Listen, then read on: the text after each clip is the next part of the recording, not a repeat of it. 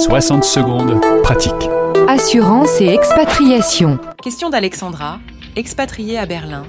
Existe-t-il des délais d'attente sur les contrats d'assurance expatriation? Bonjour Alexandra. Effectivement, il existe des délais d'attente sur les contrats d'assurance pour expatriés. Avant toute chose, il faut savoir ce qu'est un délai d'attente et c'est la durée comprise entre la souscription du contrat et le moment où la garantie devient effective.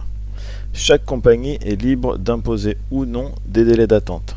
Généralement, nous les retrouvons sur les postes suivants. Premièrement, la maternité, où ce délai varie de 10 à 12 mois selon la compagnie, ce qui signifie clairement que si vous souhaitez bénéficier de cette couverture, il faut l'avoir souscrite avant d'être enceinte. Deuxièmement, sur l'optique et le dentaire, où les délais varient généralement entre 3 et 9 mois. Et troisièmement, on peut la retrouver également sur l'hospitalisation programmée, où il peut y avoir des délais d'attente de 3 mois. Attention, dans ce cas précis, je parle bien d'hospitalisation programmée et pas d'hospitalisation en cas d'urgence suite à accident ou maladie inopinée.